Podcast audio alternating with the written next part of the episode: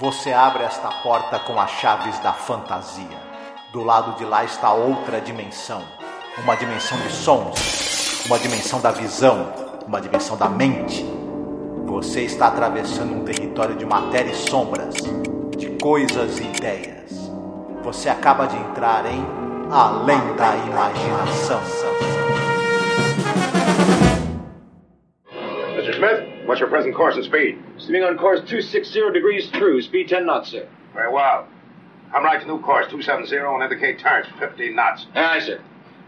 Come right to new course 270. Aye, sir. Coming right to new course 270. Very well. All engines ahead standard. Indicate 126 turns for 15 knots. Aye, sir.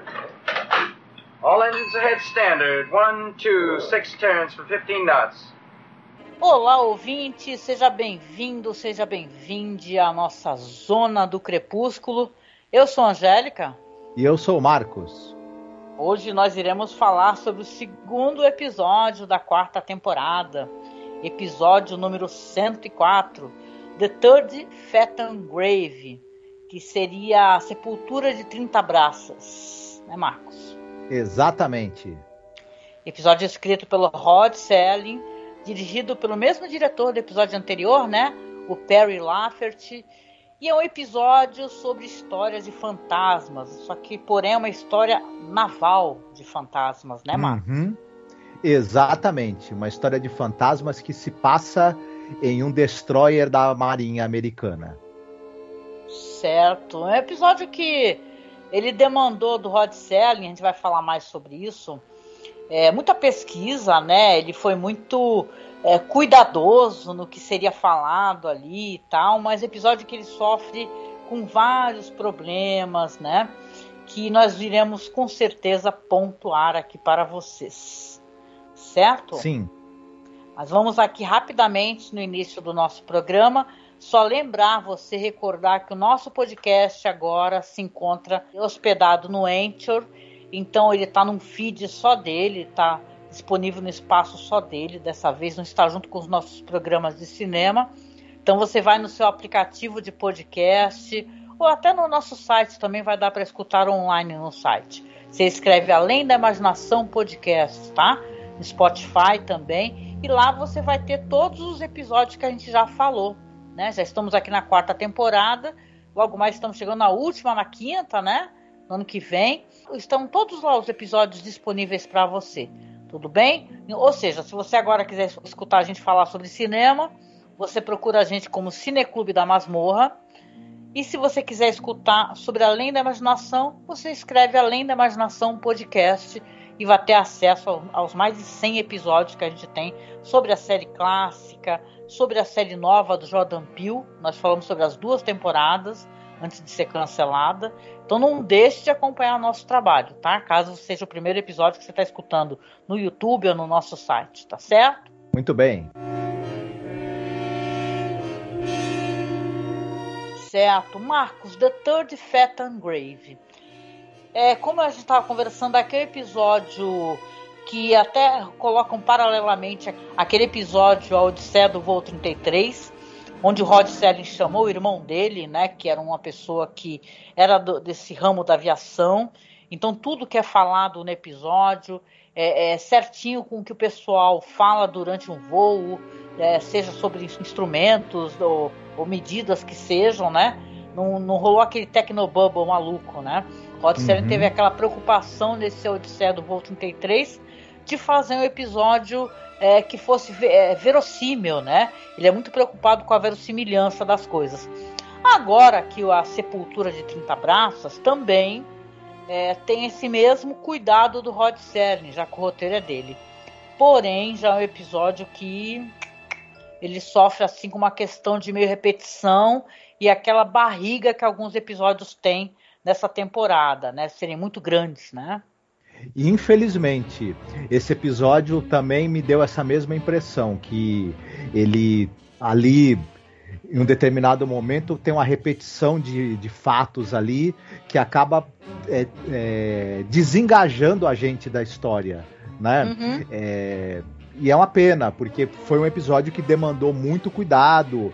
É, a gente vai falar sobre isso, mas as cenas no Destroyer foram filmadas realmente em navios da Marinha Americana. Foi uhum. teve todo um trabalho de consultoria para que tudo que é dito, as falas técnicas, a maneira como, como é, existe essa coisa da hierarquia, como se comporta um capitão, como é o dia a dia, quais os procedimentos numa situação como essa que, que acontece no episódio, que procedimentos seriam tomados.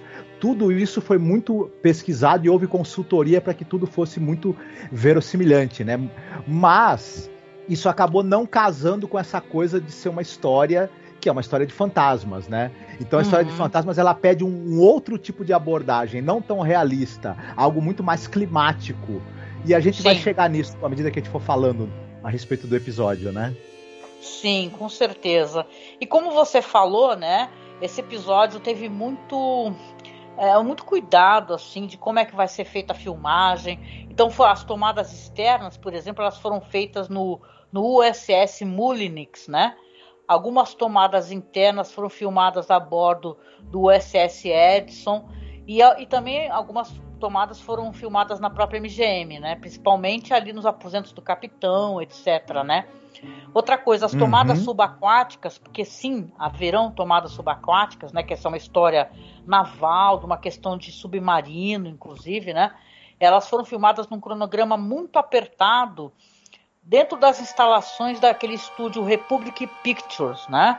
Então uhum. teve muita atenção aos detalhes, é, é, a maneira como eles falavam, a questão hierárquica, como você colocou, e também reflete essa experiência que o Rod Serling tinha do, do, do Oceano Pacífico, né? Essa questão da Segunda Guerra Mundial, porque para quem não sabe, o Serling ele serviu por três anos, né? Com a 11ª Divisão aerotransportada do Exército dos Estados Unidos, ele era um paraquedista. Então, na verdade, esses episódios que têm é, questões militares e tal, o Selling tem muito cuidado, né? Ele, é, por exemplo, The, The, Purple Testament, a, a, Quality of Mercy, que a gente uhum. já começou, a, até mesmo a Odisseia do Voo 33, né? Que não é uma questão de militar, mas é uma questão é, mesmo de aviação, né? Aquela preocupação. E histórias de fantasmas, assim, além da imaginação, tem várias legais. E nós uhum. falamos de uma boa parte delas, inclusive, né? Sim. né? Tem o Long Distance Call, que é aquela história da, da vozinha que morre e ela fica ligando pro netinho. Tem a Game of Pool, uhum. que é a história do jogador de sinuca que ele resolve desafiar, né? Um grande jogador que já é falecido e vai ter essa essa esse jogo entre os dois. The Change of God, que foi o último episódio da temporada anterior. Então você tem vários. A gente vai co se eu começar a enumerar, tem vários episódios. Hum. Até nessa temporada também tem, né? Isso. Tem um episódio específico também, o Judgment Night, né? Que é aquele em que um é, comandante de um submarino alemão ele fica sendo eternamente membro né, da, do, do, do, do, passageiro do, do navio que ele afundou, né, como punição, uhum. também é uma história de fantasmas que vem buscar, né, você para que você seja punido. E... e é dirigido pelo John Brennan, né? Tem um Isso. grande diferencial, a questão do expressionismo, dos uhum. ângulos, até mesmo aquela neblina é, que faz com que o episódio tenha um ar fantasmagórico, mais assustador. Né? A gente sente falta dessa construção mais lúgubre, mais fantasmagórica, que casa muito melhor com a temática dos fantasmas e de você ser assombrado por, uma, por um, um fato do seu passado, né? E uhum. você ter sobrevivido a uma determinada coisa e os mortos estarem atrás de você. É, isso pede uma, uma, uma, construção diferente do que esse episódio teve. Ele é um episódio muito à luz do dia, com tudo muito claro e com eu muito acho, detalhamento, né? Eu acho até que tem uma quebra, entendeu? Porque você vai ter a questão dos fantasmas que a gente já está entregando aqui, né? É, não, nem fizemos a sinopse, né? Mas é, tem uma quebra, porque se você tem a questão daquele da loucura, que tem um personagem que vai ficando louco, e os fantasmas aparecem, começam a aparecer, mas aí tem novamente a questão, é, é sabe, de hierarquia, de ah, vamos fazer isso, vamos descer para verificar. Bom, nós vamos falar sobre isso. Eu só queria só colocar aqui dentro do que você falou, que eu concordo contigo, é, peronomútil, porque a gente lembra que tem, por exemplo, The Wicker Man, que é aquele filme maravilhoso do Robin Hard, né? Quem é que conhece? Que tem o Christopher Lee no filme, que, o, que, é o, que é o policial que vai investigar o desaparecimento de uma criança numa ilha onde eles têm um culto, né? E tem um desfecho inusitado. E eu lembro que quando nós gravamos, até com o finado Harold, né?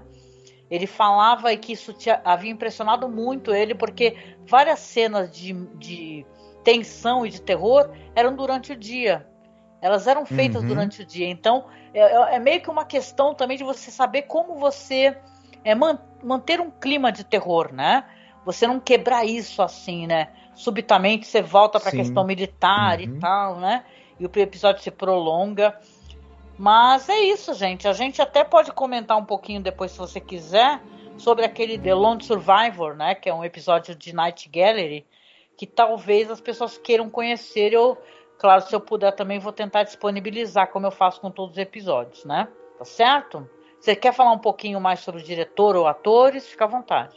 Nós já falamos do diretor do Perry Leffert, né? Falamos é, do, da carreira dele como diretor, como produtor, né? no episódio anterior, falando sobre especificamente o do elenco desse episódio, você tem o cara que é o Marujo lá, que ele é o chefe de máquinas e ele tá e, que nós vamos ver que ele vai ter um declínio mental por conta de um determinado barulho que fica é, perseguindo ele e vozes. Ele é vivido por um ator chamado Mike Kelly e esse cara ele era da Marinha do, durante a Segunda Guerra Mundial. Ele era tenente comandante. Olha. Né?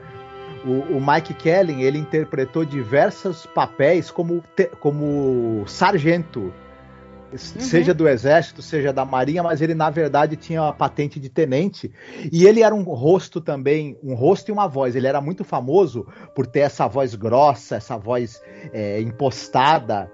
E ele era um cara com uma, com uma formação também, participou de muitas peças de teatro, ele era um ator de teatro ele se engajou no teatro quando ele saiu do, da, da Marinha, mas após a Segunda Guerra Mundial, mas ele também teve muitas participações na TV e por ele ter esse jeito, essa, essa, essa postura né, máscula, militar e essa voz grossa, ele fez muitos policiais, muitos cowboys e soldados ao longo da uhum. carreira. E aí a gente também tem um outro ator de quem nós já falamos, o Simon Oakland, ele faz o capitão do navio nesse episódio. Ele é, é por exemplo, nós já falamos sobre isso, o chefe do, do Kolchak, né? O editor do, do, do, do jornal em que o, em que o personagem, o, o repórter que investiga casos sobrenaturais, o Kolchak, ah, é, trabalha... pra quem não sabe, quem é, não tá ligando, assim, Kolchak é um. A gente fez até um podcast já sobre essa série clássica. É uma série que ela é considerada pelo próprio autor, tá? De Arquivo X, a série que inspirou Arquivo X. Né? Uhum. É o antecessor do Arquivo X, né? Então é interessante para quem gosta de séries assim de gênero, com terror, suspense e humor também, porque Kolchak é muito engraçada, vale a pena procurar. Uhum. Ele também ficou famoso, já, já falamos isso, como o psiquiatra do filme Psicose, né? Isso, ele que, ele que faz a, é, é, aquela descrição né, dos, dos da, da, doença mental do personagem principal, né? Ele aparece uhum. bem no finzinho, né? De psicose. Sim. Sim. E ele também teve uma carreira permeada por participações em séries de faroeste, policial, enfim, que tinha muito a ver com o tipo físico também dele, né? É, ele tinha muito essa, essa, essa cara de homem durão, ele fez muitos, muitos vilões também. Aí a gente pode destacar também dois nomes: o, o David Shiner, que ele faz o médico da tripulação, e o John Considine, que é o cara que faz o mergulhador. Eles uhum. eram dois atores de larga carreira na televisão e faziam muitas séries também de, de policial, de aventura, de cowboy. E trabalharam, inclusive, os, os dois nas mesmas séries né? Esse, uhum. Ambos apareceram em séries como FBI, como Combate, Perry Mason, enfim. É, eram, eram figurinhas assim fáceis na televisão. Só para terminar de destacar no elenco, a gente tem o, uma presença também do Bill Bixby nesse episódio. Hum, o, o incrível Hulk, o ator Isso. incrível Hulk. O, o Bill Bixby, ele, é, ele é um ator também que teve dos anos 60 até os anos 90, quando ele morre, ele participou de muitas e muitas séries, séries de policial, séries de faroeste, séries de suspense. Ele era um excelente ator. É, foi o inesquecível Incrível Hulk da televisão e ele também era diretor. Ele dirigiu muitos episódios de várias séries, incluindo do próprio Incrível Hulk. Ele, ele começa a dirigir episódios, se eu não me engano, ele, ele, ele começa a chamar a atenção quando ele, ele participa de uma série chamada é, Meu Marciano Favorito, e daí para frente, né? Ele tem a participação em muitos filmes para TV, muitas séries e, sobretudo, no inesquecível Incrível Hulk, né? Ah, sim. Inclusive na tua recomendação você vai colocar mais um conteúdo, né? Uhum. Com Bill Bixby, o Vincent Price, então inesquecível, Sim. gente, muito bom, só aguardar. E é isso, né? Vamos então lá para a sinopse do episódio. Dessa vez sou eu que vou uhum. fazer a sinopse para vocês. Então vamos lá. Um destroyer naval dos Estados Unidos está em uma viagem ali pelo Oceano Pacífico e eles acabam investigando um sinal que aparece no sonar, que é um, uma espécie de ruído estranho que ele está ali abaixo da superfície do oceano. O barulho ele fica soando ali como marteladas, sabe, constantes no metal. O capitão, que é o Bihan, ele envia um mergulhador, o McClure, para investigar e a tripulação acaba descobrindo então um submarino em ruínas que data da Segunda Guerra Mundial. Esses eventos vão ocorrendo ao mesmo tempo em que o capitão ele está tendo que lidar com um comportamento estranho do chefe Bell, que ele é um marinheiro veterano e o comportamento dele é inexplicável, desconcertante, né? Porque ele fica, por exemplo, atordoado e ouvindo sons, né? Como se estivesse sendo chamado, né? O, eles acabam mandando várias vezes esse McClure para poder é, determinar da onde é, vem esse som, se esse som vem de dentro do submarino. E acabam não conseguindo, é, por enquanto, uma explicação né, para o barulho dessas marteladas. Para resumir a questão aqui, a gente vai ter então nessa história, história onde que ao mesmo tempo que vai degringolando a saúde mental desse chefe Bell, a gente vai descobrir o motivo, né, depois, que ele vai para enfermaria, acaba sendo colocado sob observação, né? Ele está inclusive convencido que tem alguém chamando ele de dentro do submarino, né? E aí você vai ter toda aquela pesquisa, né, desses tripulantes, né, as várias visitas que eles vão ter que fazer para tentar descobrir por que que tem esse som vindo do navio, né? E é isso, né? E, a, e, e as preocupações da tripulação também com esse tripulante que ele está cada vez se sentindo mais atordoado e culpado em relação a alguma coisa que está prestes a acontecer. Exatamente. E aí, Marcos, o que, que você achou? A gente já meio que entregou que a gente achou o episódio meio, né, uma barriga, né? Ele ficava remoendo as mesmas coisas. Basicamente o que eu falei aqui é o que acontece no episódio. Eles ficam assim, primeiro investigando, aí mandam um cara para Aí tem aquelas cenas subaquáticas, né? Manda um cara para verificar. Aí o cara sobe, fala uma coisa. Aí aparece na enfermaria o chefe Bell ficando louco. Aí depois desce o cara de novo. Aí, aí chega um comunicado da Marinha que pode investigar. Fica meio nesse vai e vem, uhum. né? Tem algumas cenas que mais pro final que são legais até dos fantasmas, mas elas acabam se tornando incipientes, né? Mediante a tanta eles ficarem remoendo aquele mesmo assunto lá, ficam meio que se arrastando né, naquele negócio de uhum. mostrar é, todos os detalhes assim, como é que funciona essa vida no mar, né? A hierarquia e tal, e a, a pesquisa em torno disso, né? Ele falha, eu acho, na minha opinião, não se atua, enquanto um episódio de terror, ele falha na questão da coerência, né? Porque você apontou, né? Porque como o submarino é submarino da Segunda Guerra Mundial, eles podem até querer fazer uma investigação e ter os motivos para isso, já que o som foi detectado no sonar, né? Mas não que houvesse uma, uma possibilidade de ter gente viva, né? Se está há tantos anos já afundado aquele submarino decrépito, né? Exatamente. É, me, é, meio curioso, assim, porque você tem esse barulho que está sendo produzido, eles começam a, a, a ter hipóteses. Em, em, em, um determinado. A gente estava até conversando isso em off, né? Em um determinado momento, eles chegam a cogitar a possibilidade do barulho estar sendo feito por algum sobrevivente. E isso é absolutamente impossível que um submarino afundado na Segunda Guerra Mundial nos anos 60, ele está no fundo do mar, e até sobrevivente como? Então, é muito, ó, é. é muito óbvio para qualquer pessoa que esteja assistindo que aquilo não é feito por, por nenhum sobrevivente. É um barulho que é, que é alguma peça metálica. A gente até imagina que na vida real. É, eles, eles, tiveram tanto trabalho em mostrar os destroyers como eles são, a hierarquia é, dentro do, do, de um navio desse, como ela funciona, toda a terminologia técnica que as pessoas falam, os procedimentos, sendo que na verdade é, essa história dele, deles ficarem tão preocupados com esse barulho que o submarino faz é algo difícil de engolir. Por que, que eles ficariam tão preocupados com isso? Não ficariam. Logo imaginariam que é alguma peça metálica solta. Não, é. não se faria todo esse barulho por nada. Né? O, e aí depois o, o capitão. Eu, eu, também não sei, a gente, é claro, a gente é, não tem esse conhecimento. Se caso um barulho, veja bem, não somos militares, não temos essa vivência, né? É, se por acaso o seu sonar detecta um barulho, um som, se você é, não é obrigado, na verdade, a verificar o que é, né? Pode Sim. ser isso também, né?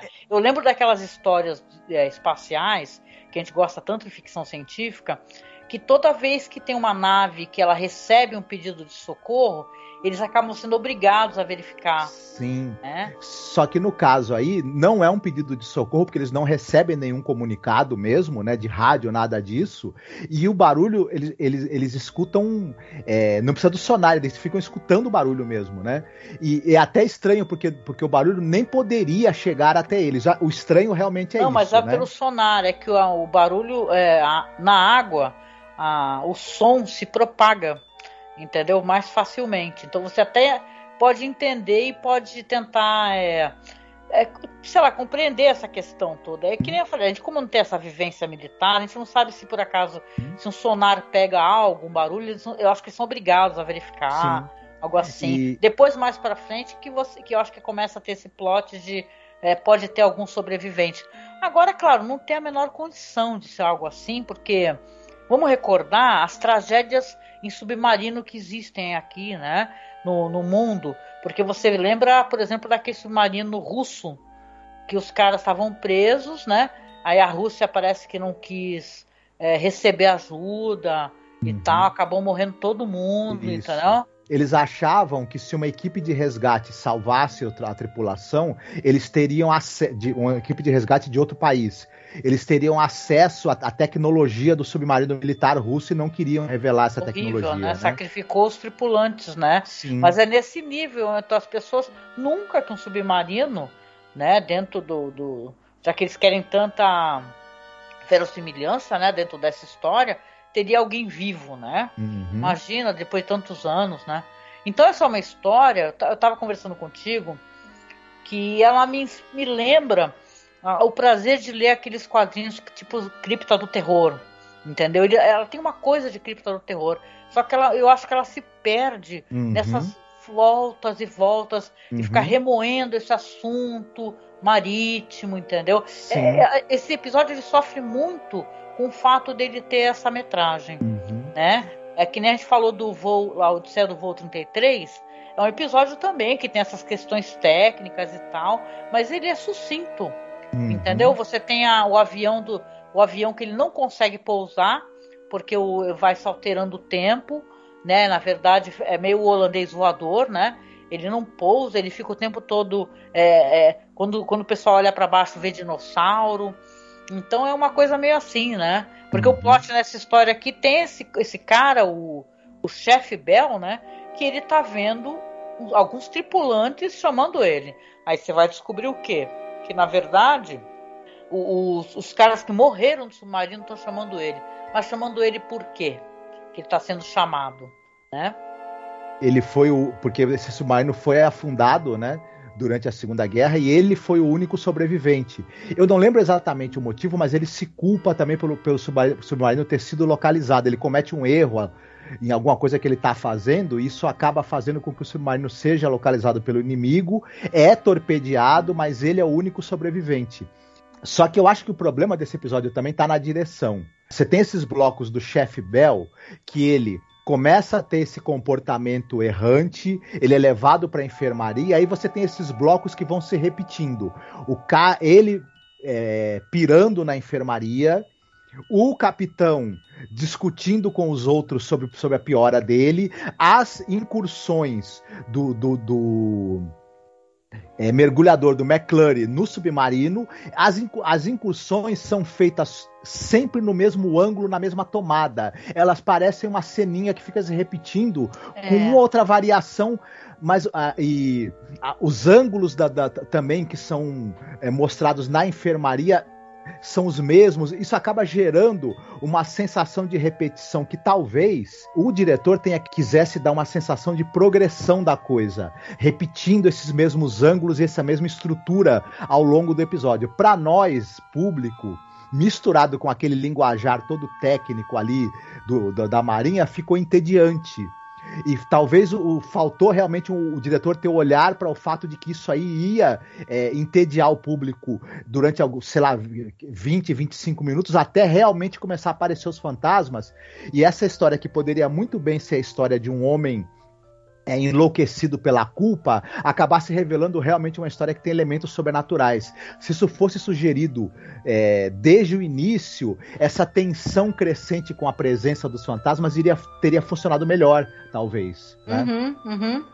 É verdade, é verdade. Eu acho que aí, aí meio que se perde, né? Quando você tem os fantasmas, são cenas até legais, mas você já está tão enfadado com tudo aquilo, porque, claro, eles querem a intenção é que haja uma progressão ali. Você uhum. tem eles investigando, aí o cara vai lá, tenta várias vezes entrar no submarino. Tem um momento que ele vai subir vai falar: Ó, conseguimos abrir a porta do submarino, né? E vai ter aquele grande desfecho depois, né? Que uhum. contando, né? Porque, né? Sim. Assim, o desfecho é que eles vão, ah, eles vão conseguir entrar. Claro, tá com todos mortos lá dentro, mas tem uma pessoa com martelo na mão. Né? Isso. Né? Então é isso que me lembrou Cripta uhum. do Terror, adorei. Mas, porra, mas tu já tá ali assistindo e tá quero tá sacar o negócio. Né? Isso. Eles encontram as placas de identificação de alguns dos marinheiros que morreram no submarino e uma delas é a identificação do chefe, né? Do chefe Bell, que tá lá, que agora tá, tá na, na, na tripulação desse destroyer. Ele foi o único sobrevivente, mas a placa de identificação dele ficou lá, né? E aí, ele tomado pela culpa de estar tá vivo e pelo, e pelo barulho ensurdecedor dos mortos chamando ele, ele, ele pula no mar, né? para se juntar aos mortos, né? É, e o pior, depois ele já não, não consegue ser resgatado, né? Isso. Eles tentam até. Eles até param o navio e tudo, hum. o destroyer, né? Mas o, infelizmente não tem como, né? O Bill Bixby nessa história, ele faz uma pontinha, né? Ele é uhum. é um dos marinheiros ali, né? Então Sim. você você depois vai ter um cara que vai ser tão importante, assim, numa série tão, tão famosa, né? Que é o Incrível Hulk, mas aqui ele faz uma pontinha só. E depois ele aparece Night Gallery também, né? O, o negócio é que esse é um episódio totalmente assim que.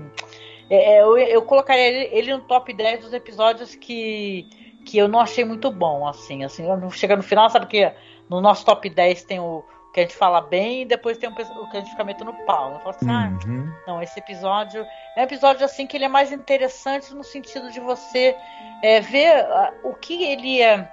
Olhando para trás, sabe, para todo, pra todo o conteúdo da série, você falar assim, ah, mas pera, ele ao lado desse episódio ele sofre, aí ao lado de outro, entendeu? Então ele é bem fraquinho, né? Eu tenho uhum. uma pena que isso, esse episódio tenha sido escrito pelo Rod Selling, que a gente falou, ele estava sob uma pressão absurda. Uhum.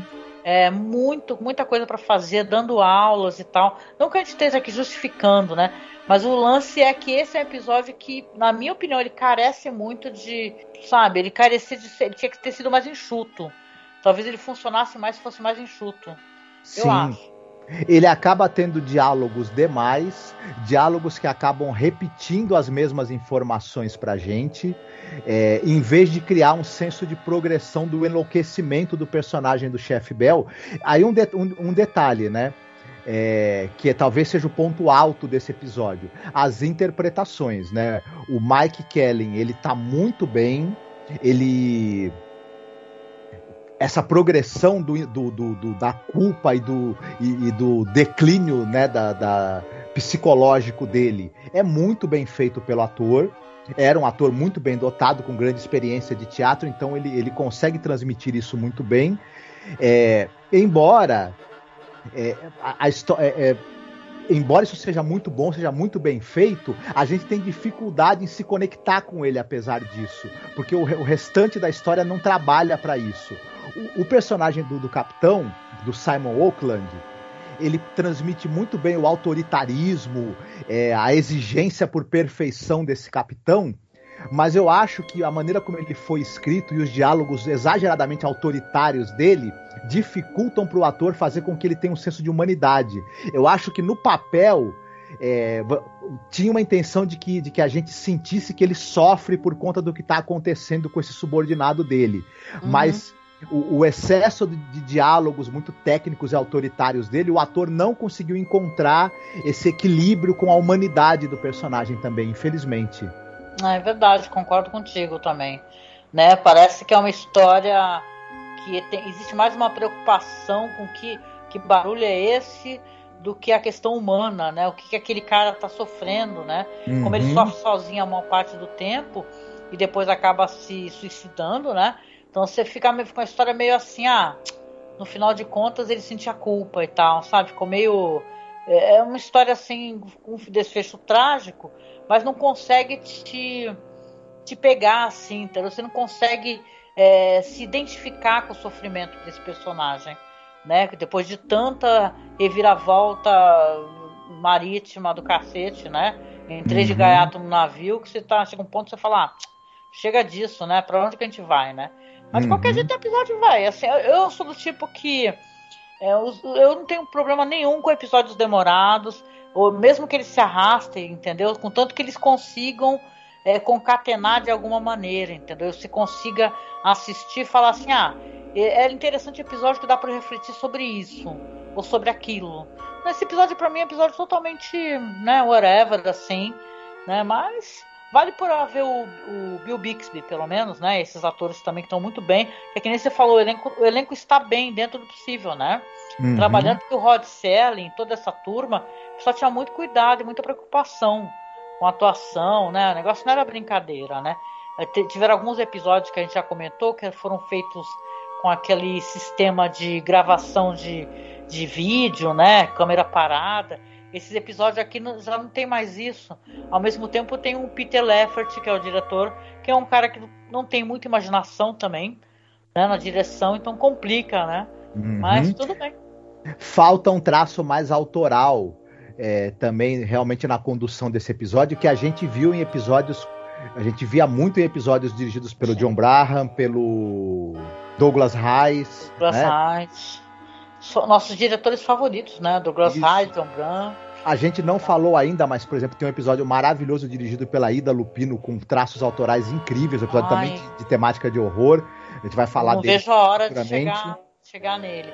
Mas é só na temporada que vem, né? Na outra, né? Isso, mas infelizmente esse diretor, o, o ele acaba não tendo traços autorais muito, muito definidos assim, e como você mesmo falou, carece de, de, de, um, de um jogo de cintura para tornar aquele roteiro mais interessante, tirar o melhor dele, né? Infelizmente. É, não, e eu tô pensando na minha cabeça aqui, assim, eu não tenho nenhum problema com, com histórias de terror, de suspense ou de investigação que sejam passadas em navios porque eu lembro daquele navio fantasma, por exemplo, você lembra?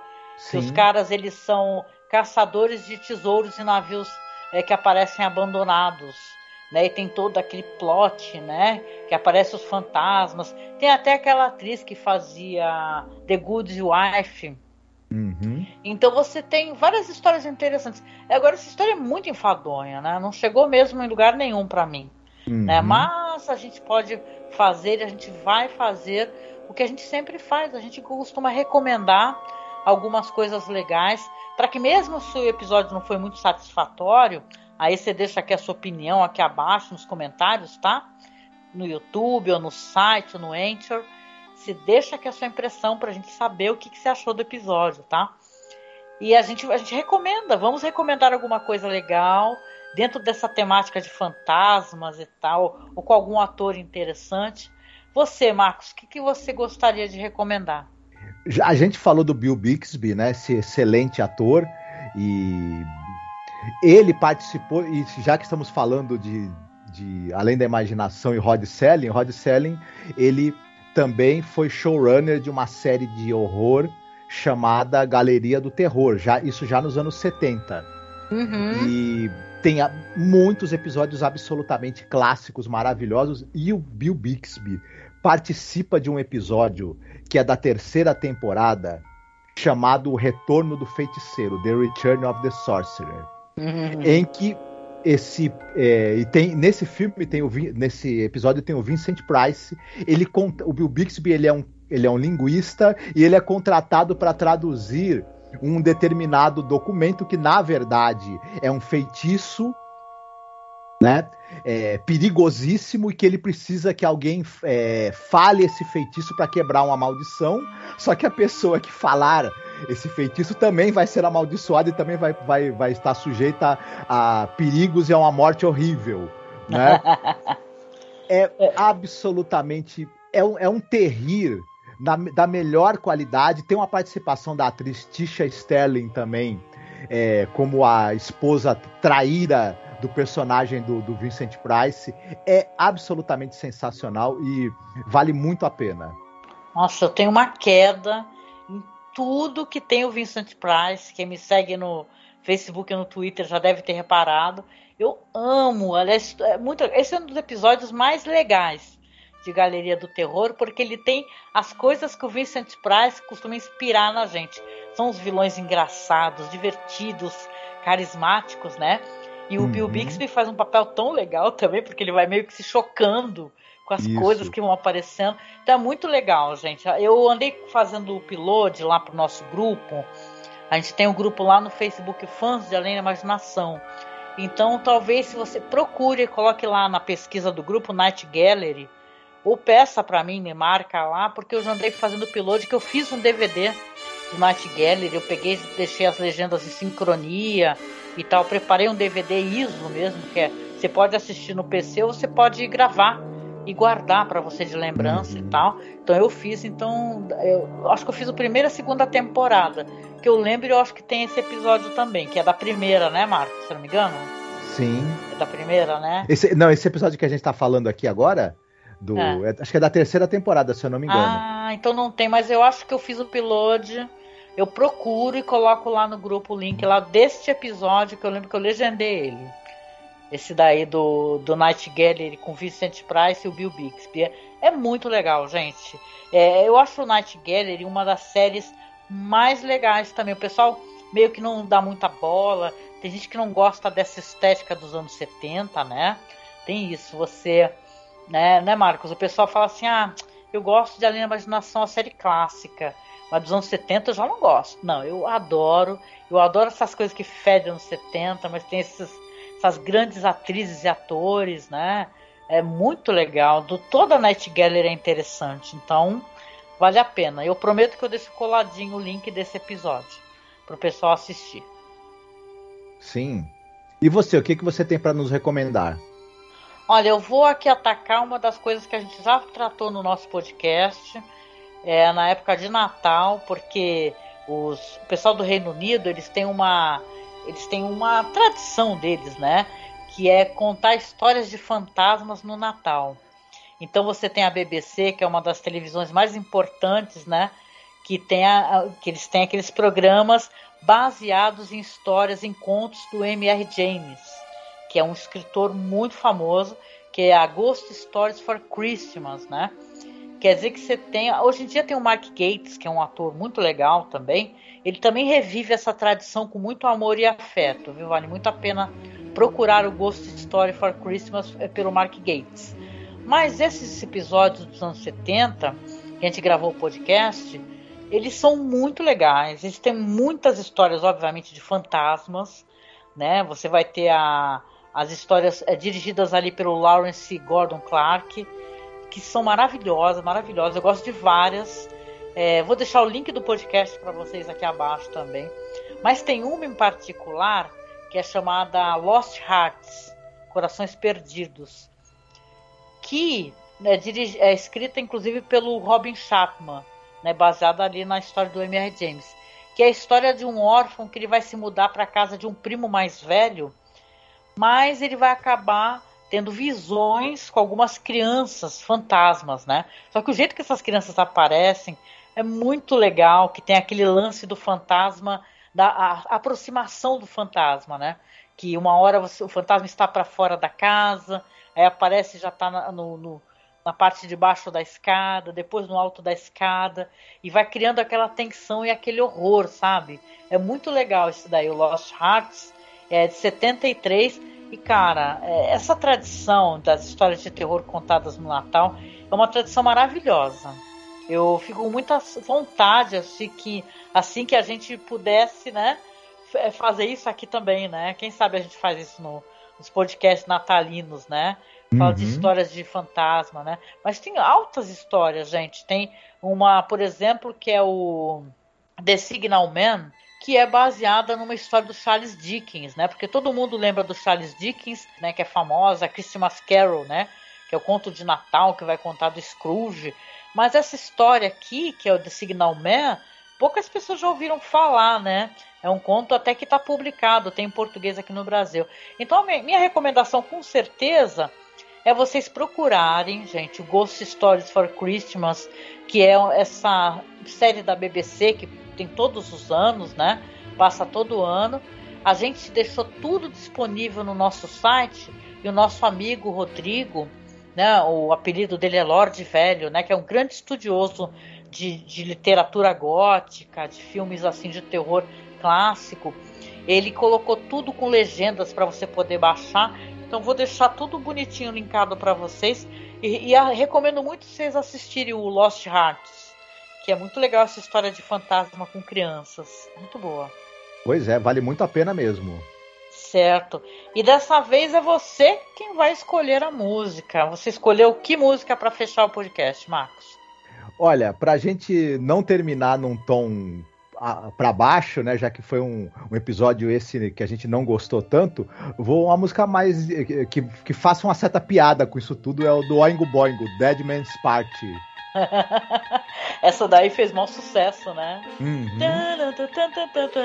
Eu lembro dela. É bem divertida mesmo, né? Pensar que esse cara do Oingo Boingo depois se tornou um tremendo do maestro, né? De, de fazer soundtracks, né? De filmes Principalmente do Tim Burton, né? Sim, o, o Danny Elfman Danny é Elfman. um grande nome das trilhas sonoras, né? Sobretudo dos filmes aí da, da, dessa coisa de filmes de fantasia, né? Como, por exemplo, trabalhou muitas vezes com o Tim Burton, né? É verdade, é verdade. Muito bom, muito boa essa escolha, Marcos. Então, para você que está escutando aqui no YouTube, está vendo o nosso vídeo no YouTube, dá um pulinho no nosso site, que lá você escuta a música final, tá? Porque no YouTube não tem como tocar, que eles costumam derrubar vídeo que toca música, tá? Então, gente, chegando no finalzinho do podcast, eu faço aquelas recomendações para você acessar a nossa página no Facebook, tá? Curte, segue a gente, dá uma moral pra gente. Primeiro se inscreve aqui no YouTube, caso você não esteja inscrito.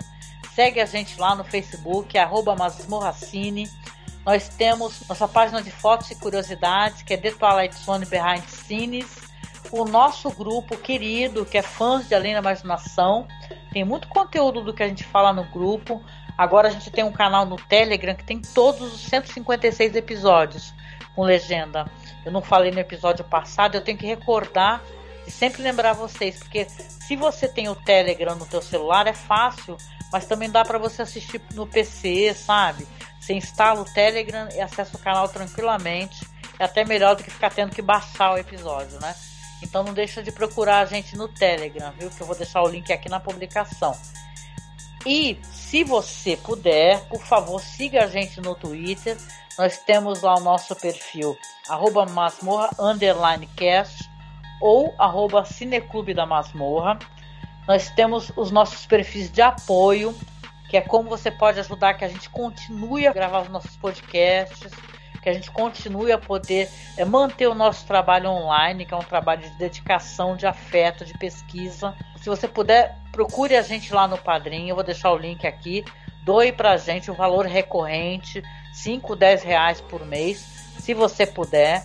Ou compartilhe esse podcast, que também ajuda muito a divulgação, tá?